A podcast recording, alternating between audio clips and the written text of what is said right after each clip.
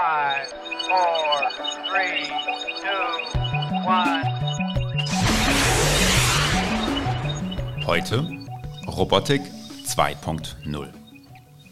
Lars, einmal mehr willkommen hier in Hamburg. Danke, Markus. Ja, ich sehe, du hast dir ein Wasser gebracht, einen Kaffee hingestellt. Das musstest du alles noch selbst tun. Es ist kein Roboter gekommen, der dir das alles abgenommen hat. Ähm, und darum soll es heute gehen. Äh, mhm. Wie wird sich in den 20 Jahren unser Zusammenleben, sowohl wirtschaftlich, gesellschaftlich, als auch in unserem privaten ähm, Leben, äh, ja, wie wird sich das verändern und wie werden Roboter langsam Einzug halten? Das letzte Mal haben wir über äh, den Übertrend Digitalisierung gesprochen. Wie hängen diese Themen jetzt zusammen? Ist ein Roboter nichts anderes als im Prinzip so Digitalisierung mit zwei Ärmen? Nee, der Roboter, der muss in der Lage sein, äh, zu lernen und ähm, in menschlichen Umfeldern zu agieren. Und wenn wir von Robotik 2.0 sprechen, ähm, im Grunde genommen, ich mache es mal ganz simpel, äh, wir kennen Robotik aus der Produktion und haben ähm, Automatisierung und Roboter eingebaut in Massenproduktionsanlagen, wo man immer wiederkehrende gleiche Tätigkeiten macht. Allerdings sind die meisten Roboter derzeit ähm, fest auf dem ähm, Produktion, in, der, in, der, Produktionshalle mit dem Beton verbunden und äh, meistens haben sie noch einen Käfig drumherum, dass wenn dann ein Mensch in die Nähe kommt, die schalten sofort ab. Das ist im Moment der Stand, der in der Industrierobotik normal ist. Ähm, der nächste, die nächste Kategorie von Robotern sind Maschinen, die in menschlichen Umfeldern arbeiten können, die vielleicht sogar interagieren mit Menschen, also Übergaben machen, also die Kaffee, Kaffeetasse einem reichen und man nimmt sie dann ab. Ähm, und dafür sind einige ganz wichtige Dinge notwendig. Die sind also nicht mehr einfach programmiert, dass sie wie jetzt ein normaler Produktionsroboter einfach immer wieder die gleichen Tätigkeiten machen, sondern die müssen in der Lage sein, ja, ähnlich wie ein Mensch mit Augen, mit Ohren, mit, ähm, mit, mit der Möglichkeit, Dinge zu erfühlen, ausgestattet sein, damit sie uns tatsächlich A, nicht gefährlich werden und damit sie diese ganzen Tätigkeiten machen können, die Menschen immer wieder äh, äh ausführen. Wir reden also von humanoiden Robotern, also die menschenähnlich aussehen, äh, die äh, ja deswegen auch alleine humanoid sind, weil unsere ganzen Wohnungen, unser Umfeld, unsere Straßen, die sind eben aufgebaut äh, für uns Menschen. Also wenn wir eine Küche zum Beispiel anschauen, da gibt es Oberschränke und äh, da nützt es nichts, einen, einen, Roboter zu haben, der nur auf dem Fußboden rumkriechen kann, sondern der muss die, wenn er die Geschirrspülmaschine ausräumt, eben die Teller auch oben in den Oberschrank äh, stapeln können. Das finde ich einen ganz spannenden Punkt, weil man fragt sich ja schon, warum sehen auch in den Science-Fiction-Filmen die Roboter meistens so aus wie Menschen? Ja? Also wie du sagst, humanoid. Und ich dachte immer, das ist eher so ein emotionaler Punkt, ne? dass man einfach gerne mit etwas interagiert auf einer menschlichen Ebene, das tatsächlich einem Menschen ähnlich ist. Äh, beides. Also es macht natürlich einen Sinn, wenn man äh, zwei Arme hat. Vielleicht macht es sogar Sinn, drei Arme an einen Roboter zu bauen, weil jeder, der mal ein Bett bezogen hat mit dem Spannbettbezug, versagte sich oder was lötet, braucht man auch immer den dritten Arm. Ähm, aber es wird eine ganze Bandbreite von verschiedenen Geräten geben, die natürlich äh, jeweils darauf ausgerichtet sind, die Aufgabe, für die sie gekauft oder, oder ähm, eingesetzt werden, äh, gut erfüllen können. Wir sehen jetzt schon erste Entwicklungen im militärischen Bereich, dass man eben sagt, okay, so eine Kampfmaschine, ich mache das jetzt wirklich sehr, sehr plakativ, ähm, die hat natürlich andere Ausmaße, andere äh, Attribute, als wenn ich jetzt einen Pflegeroboter ähm, äh, mache. Obwohl dort könnte man sich eben auch überlegen, das müsste eine Maschine sein, die dann durchaus in der Lage sein muss, einen Menschen hochzuheben oder, oder tatsächlich ähm, ähm, ja, so zu helfen, wie das eben eine Krankenpflegerin oder ein Krankenpfleger machen kann. Wir können uns aber auch eine ganze Reihe von Robotik-Dingen anschauen, ähm, die jetzt eine spezifische Aufgabe haben, wo nicht unbedingt die menschliche Form ist. Ne, man kann jetzt seit kurzem den ersten Roboter von Boston Dynamics freikaufen, den, den Spot Mini, kostet ungefähr 75.000 Dollar. Ähm, ein Freund von mir, der ist so heiß drauf, der sagt, ich muss das jetzt kaufen. Und komischerweise, er sagte mir Folgendes. Er hat vor 25 Jahren angefangen oder vor 30 Jahren, da hat er sich einen Computer gekauft. Und der hat auch recht viel Geld gekostet. Es gab keine Programme, man musste mit Disketten irgendwie äh, handeln, die wurden per, von Post verschickt. Und alle haben ihn gefragt, was willst du bloß mit diesem blöden Gerät? Und er sagte, ich konnte noch gar keine Antwort geben. Aber ich brauchte es, um es auszuprobieren, um einfach mal zu sehen, was geht damit. Und er ist mittlerweile ein sehr erfolgreicher Unternehmer, ähm, hat mehrere Firmen im IT-Bereich und sagte, hätte ich das, diese Neugier nicht gehabt und hätte mir damals einen PC gekauft, ohne zu wissen, wofür ich den brauche, aber ich konnte damit spielen, das er gemacht. Und der kauft sich jetzt so ein Spot Mini und sagt, ich habe noch keine Ahnung, wofür ich den einsetze. Das ist ein kleiner Hund, würde ich sagen. Also der hat vier Beine, der kann auch Treppen steigen, der hat so einen kleinen Arm oben drauf, äh, mit dem er gewisse Dinge, also kann Türen aufmachen und irgendwas holen und bringen und hat eben Sensorik. Das ist so der Anfang. Das ist wie wenn ich mir vor 30 Jahren ein, ein äh, Sinclair-Computer oder ein C64 gekauft habe und einfach mal angefangen habe, mal zu gucken. Und jetzt kommt aber, wenn man sich das mal vorstellt, der Mehrwert. Ähm, nehmen wir mal an, du hast einen Supermarkt und du hast eine ganz einfache Aufgabe. Es muss jemand immer wieder durch die Reihen gehen oder durch die Regale gehen und gucken, was haben die Leute aus den Regalen genommen, muss ins Lager hinten gehen, Nachschub holen bei gewissen Dingen sogar die, die, die neueren Produkte weiter nach hinten tun und die, die früher verkauft werden müssen, nach vorne ziehen und das Ganze so drehen, dass das Etikett nach vorne zeigt, dass die Leute das schön sehen. Das ist eine Aufgabe, für die wir derzeit Menschen einsetzen. Aber ähm, der Handel kommt immer stärker unter Druck und muss eben gucken, wo kann ich Geld sparen, wo kann ich das effizienter machen. Und da kommt dieser Tipping Point, wo wahrscheinlich ein, zwei Anbieter da sind, die sagen, hm, also so eine Aufgabe, die Objekte sind relativ klar, wir haben 1200 Produkte im, im Ding, die kommen immer auf den gleichen Collies angeliefert, die zu holen, da reinzutun und dieses Gerät kann 24 Stunden, sieben Tage die Woche durcharbeiten. Braucht keinen Urlaub, wird nicht krank, ähm, kriegt Updates, ähm, ja. Und das sind diese Tipping Points, wo dann auch spezialisierte Firmen wahrscheinlich relativ schnell Roboter arbeiten, die müssen noch nicht mal denn aussehen wie jetzt so ein ja, iRobot oder wie, wie, wie wir das aus den Science-Fiction-Filmen kennen, aber die diese Aufgabe einfach gut machen können. Und darum entsteht da ein enormer Markt. Also, es wird, also wir gehen davon aus, dass der Robotikmarkt ähm, größer wird als der Automobilmarkt heute. Das klingt wichtig. Ähm, jetzt hast du in einem Satz ja oder in einem Absatz gesagt, Militär, Lebensmittel einräumen äh, und im Haushalt helfen. Ähm, das sind ja doch sehr unterschiedliche Dinge, die diese Roboter dann am Ende können können. Und du sagst, der Unterschied ist ja gerade der, dass es nicht nur diese eine Bewegung sein muss, die dieser Roboter nachher beherrscht. Mhm. Das ist doch aber dann auch ein bisschen, ja, macht mir ein bisschen Sorge. Also wenn so ein Roboter nicht mehr nur im Haushalt helfen kann, sondern auch äh, durchaus im Militär eingesetzt werden. Also werden wir diesen Roboter sehen, der seine eigene Programmierung in irgendeiner Form ähm, überhöht, überschreibt oder wie auch mhm. immer man das ausdrücken möchte. Und könnte das nicht dann auch äh, in, ja, problematisch werden? Ja klar, also ich meine, Technologie kommt jetzt an diesen Punkt, an dem ähm, wir Menschen der künstlichen Intelligenz klar ähm, Leitplanken setzen müssen, ethische, moralische, aber eben auch von der Technologie her, ähm, dass also Maschinen ähm, einige Dinge selber lernen und, und, und nach vorne bringen können, aber dass wir noch nach wie vor die Kontrolle halten. Ich halte das allerdings nicht für einen Showstopper. Es gibt ja viele Leute, die sagen, aha, weil wir dieses Problem haben, wird es nicht kommen. Und äh, wir hatten das im letzten Podcast ja beschrieben. Ich glaube, dass wenn Menschen sehen, wie, wie toll das ist, wenn man zu Hause auf einmal einen Butler hat, der einem die Hemden bügelt, der einem die Sachen hinterherräumt, der Staubsaugt, der die Küche macht, der den, den, den, den ich so einfach sagen kann, wir kriegen heute Abend Besuch und der, der deckt schon mal den Tisch und macht den Grill sauber, dann werden Leute sagen, äh, ja, und dann ist natürlich noch eine Frage des Preises.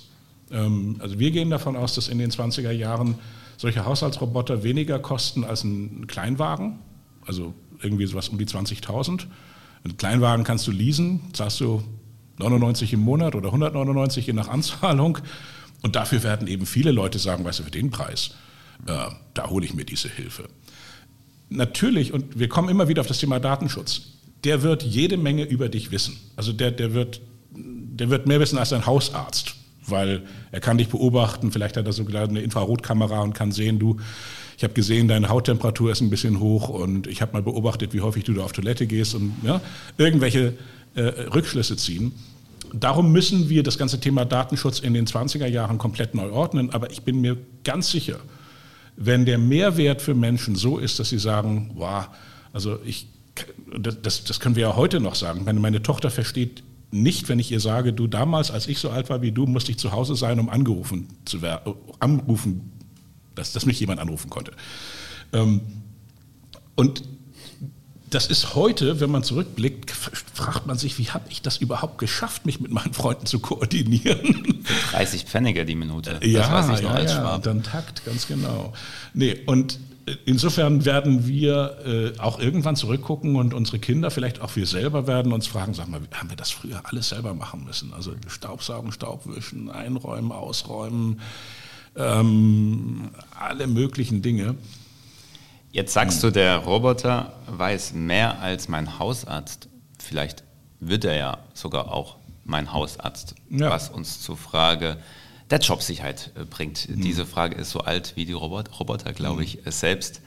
Wie siehst du das? Äh, werden viele Tätigkeiten einfach durch künstliche Intelligenz in mhm. der Verbindung mit äh, Robotik einfach nicht mehr durch Menschen äh, gemacht werden? Also klar ist, dass sich die Jobs verändern. Aber das haben sie mit jeder großen technischen Entwicklung. Also als die Dampfmaschine erfunden wurde, ähm, vorher waren die meisten Jobs, wurden dafür bezahlt, dass man Muskelkraft, möglichst viel Muskelkraft hatte. Also ein Schmied mhm. hatte einen schönen dicken rechten oder linken Oberarm und ähm, konnte den Hammer gut schwingen. Und dann kam die Dampfmaschine und wir konnten irgendwie ähm, ja, automatische Hämmer und so weiter machen. Äh, auf einmal wurde Muskelkraft weg. Und damals hatten die Leute auch schon enorme Angst und haben gesagt, die Dampfmaschine wird uns alle arbeitslos machen. Alle. Hm. Nee, die Arbeit hat sich verändert. Also auf einmal gab es dann ähm, Raum, dass man sich überlegen konnte, wie man ein Finanzsystem aufbaut oder man hat einfach, ähm, man brauchte Ingenieurinnen und Ingenieure, die neue Dinge erfinden. Und wir sind eigentlich an wieder so einem Tipping Point. Wir werden viele der der Routinen, die wir derzeit machen, ähm, an Algorithmen oder eben an Robotik ähm, in jeglicher Form übergeben und kriegen damit neue Freiräume. Und es ist nicht in Stein gemeißelt, dass wir das Modell der Industriegesellschaft übernehmen, dass wir sagen, alle Menschen müssen zwischen 18 und 65 bitte 40 Stunden, möglichst noch mit Stechuhr, ähm, arbeiten. Das kommt aus einer Zeit, wo man die Arbeitszeit gemessen hat. Man hat Leute in die Kohlegrube geschickt und hat gesagt, jetzt, also wenn die runterfahren, dann, dann buchen die sich ein und dann, wenn sie rauskommen, wieder raus. Und wenn sie dann genug gearbeitet haben, dann kriegen sie ihr Geld. Und wenn wir uns heutige Jobs angucken, ich glaube, wir könnten wesentlich produktiver sein, wenn wir einfach mehr Freiräume hätten, ähm, anders zu arbeiten. Ähm, also ich merke das so. Ich meine, ich bin nicht produktiv dadurch, dass ich 30 E-Mails ähm, schreibe oder beantworte. Manchmal bin ich produktiv, wenn ich mit dir einen Podcast mache und hinterher denke, Mensch, ähm, beim Reden ist mir eine neue Idee gekommen. Ne? Muss ich mal ein bisschen mich erkundigen und, und recherchieren. Und ähm, insofern, das ist eine konstante Evolution äh, der Arbeit und äh, jetzt kommen wir in die nächste Stufe. Ja, das geht vielen Gästen bei uns so. Eigentlich sollten wir Geld dafür hm. nehmen, vielleicht auch ein Modell für die Zukunft. Hm. Ähm, danke dafür. ja, wann ist es soweit?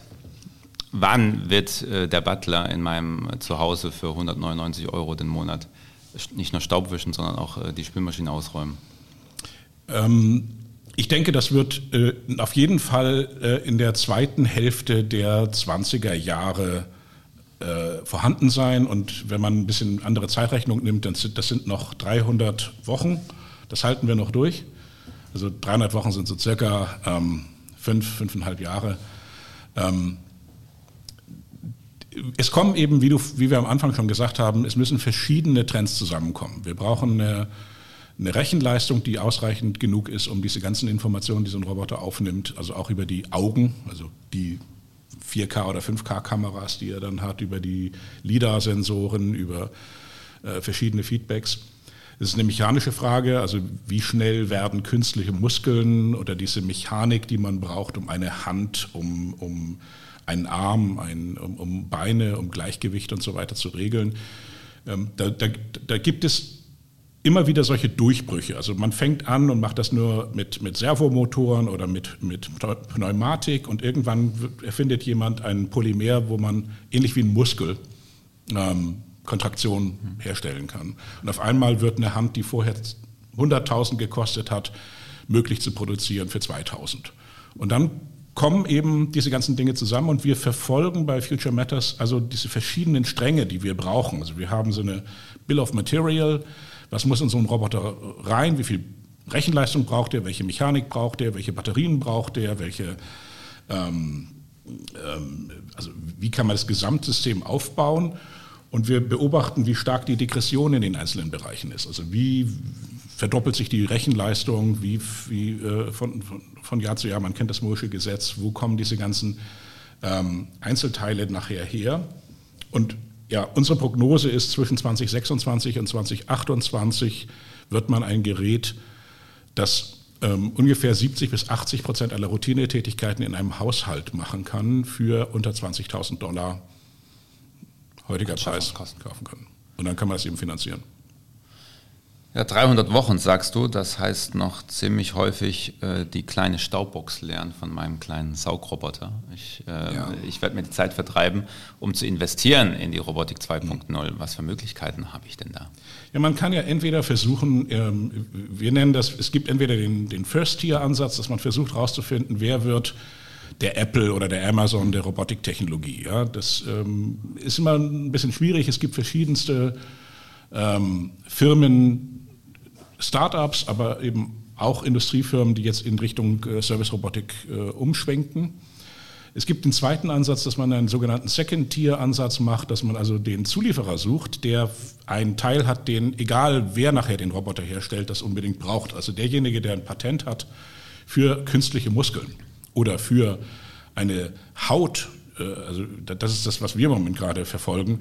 Es, es gibt äh, eigentlich nur zwei Firmen auf der Welt, die derzeit in der Lage sind, eine künstliche Haut oder ein Polymer herzustellen, das, eine, das Sensormatrizen mit drin hat, wo du also die Möglichkeit hast, wenn du jetzt so eine Hand überziehst, ähm, Drucksensoren auf die Fingerkuppen zu machen, die spüren, wie doll jetzt der Druck ist und gleichzeitig auch Temperatursensoren. Das heißt also, er kann fühlen, ob die Kaffeetasse noch heiß ist oder nicht äh, es ist sogar lustig, ähm, also wir wussten das vorher gar nicht, wenn man jetzt einen Roboter nimmt, der nur Pakete ausliefert und der holt Pakete aus so einem Lieferwagen oder aus, aus irgendwie was raus und der steigt raus, der muss der sogar auf der Haut spüren können, von wo der Wind kommt, weil wenn du gerade hier in Hamburg eine, eine steife Brise hast, ähm, dann gibt unsere Haut uns eine, eine, Indikation von, wo der Wind kommt. Und wir kompensieren automatisch ein bisschen, äh, dass wir nämlich umgeblasen werden. Und solche Sachen brauchen zum Beispiel dann Roboter auch.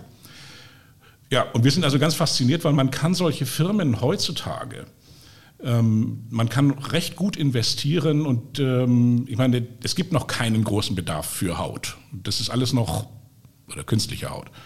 Das ist alles noch ähm, ja, sehr homöopathisch. Aber sobald dieser Markt durchbricht und, die stark, und wenn die starke Patente haben, also wenn die wirklich sagen, da kommt niemand dran vorbei, dann werden die äh, ja, wahrscheinlich das werden, was Gorilla Glass, Glass für, für fast alle ähm, äh, Mobiltelefone war. Und insofern sollte man sehr genau hingucken, ähm, welche Firmen, und das müssen nicht nur Neugründungen sein, das können zum Teil auch Firmen sein, die bislang Dinge hergestellt haben, ähm, ja, die eine ganz andere Bedeutung hatten. Ich denke, das ist ein Learning aus äh, dem Einmaleins des Tipping Point Investments, mhm. wenn ich das mal so nennen darf, ähm, dass man eben ganz genau hinschauen muss. Ne? Was wird gebraucht äh, für Roboter zum Beispiel und wo wurden äh, diese Dinge jetzt schon in ganz anderen Geräten oder in ganz anderen äh, Industrien verwendet? Mhm. Ja, also wenn man sich eben alleine vorstellt, äh, auch in Deutschland oder in Europa haben wir eine ganze Reihe von, von ganz interessanten Investment-Opportunitäten, die durchaus in der Lage sind, ähm, einen kleinen Teil ähm, ähm, herzustellen, was aber jeder Hersteller braucht. Und ich mache mir das, ich, mir ist die Idee eigentlich mal vor, vor, ach, schon vor 15 Jahren gekommen. Da stand ich irgendwie im Stau auf der Autobahn und man, man konnte, weil das so einen Berg runter ging, äh, wirklich hunderte von Autos sehen.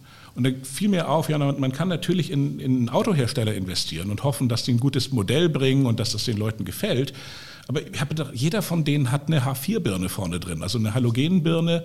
Ähm, und die geht ja auch dann irgendwann kaputt. Und wenn die nur 10 Euro kostet, ähm, aber ich konnte zählen, wie viele Tausende von Euros alleine nur für so ein wichtiges kleines Teil wie eine Scheinwerferbirne da sind.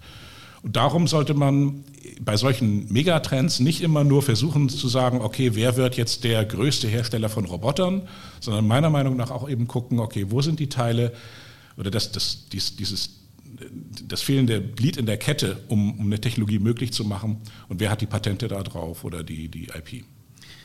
Vielleicht werden die Kinder deiner Tochter äh, dann auch irgendwann mal sagen, Mensch, du bist noch im Stau gestanden, was ist das mhm. denn überhaupt? Äh, und wir werden sehen, Inwiefern uns da die Roboter helfen, vielleicht stehen die im Stau oder ganz noch besser, es gibt keine Staus mehr. Und wie weit uns da ein neues Verständnis von Mobilität helfen kann, darum soll es in unserer nächsten Folge äh, unserer Reisen zu den exponentiellen Wachstumschancen des, der 20er Jahre führen. Ich danke dir, Lars. Danke, Marc.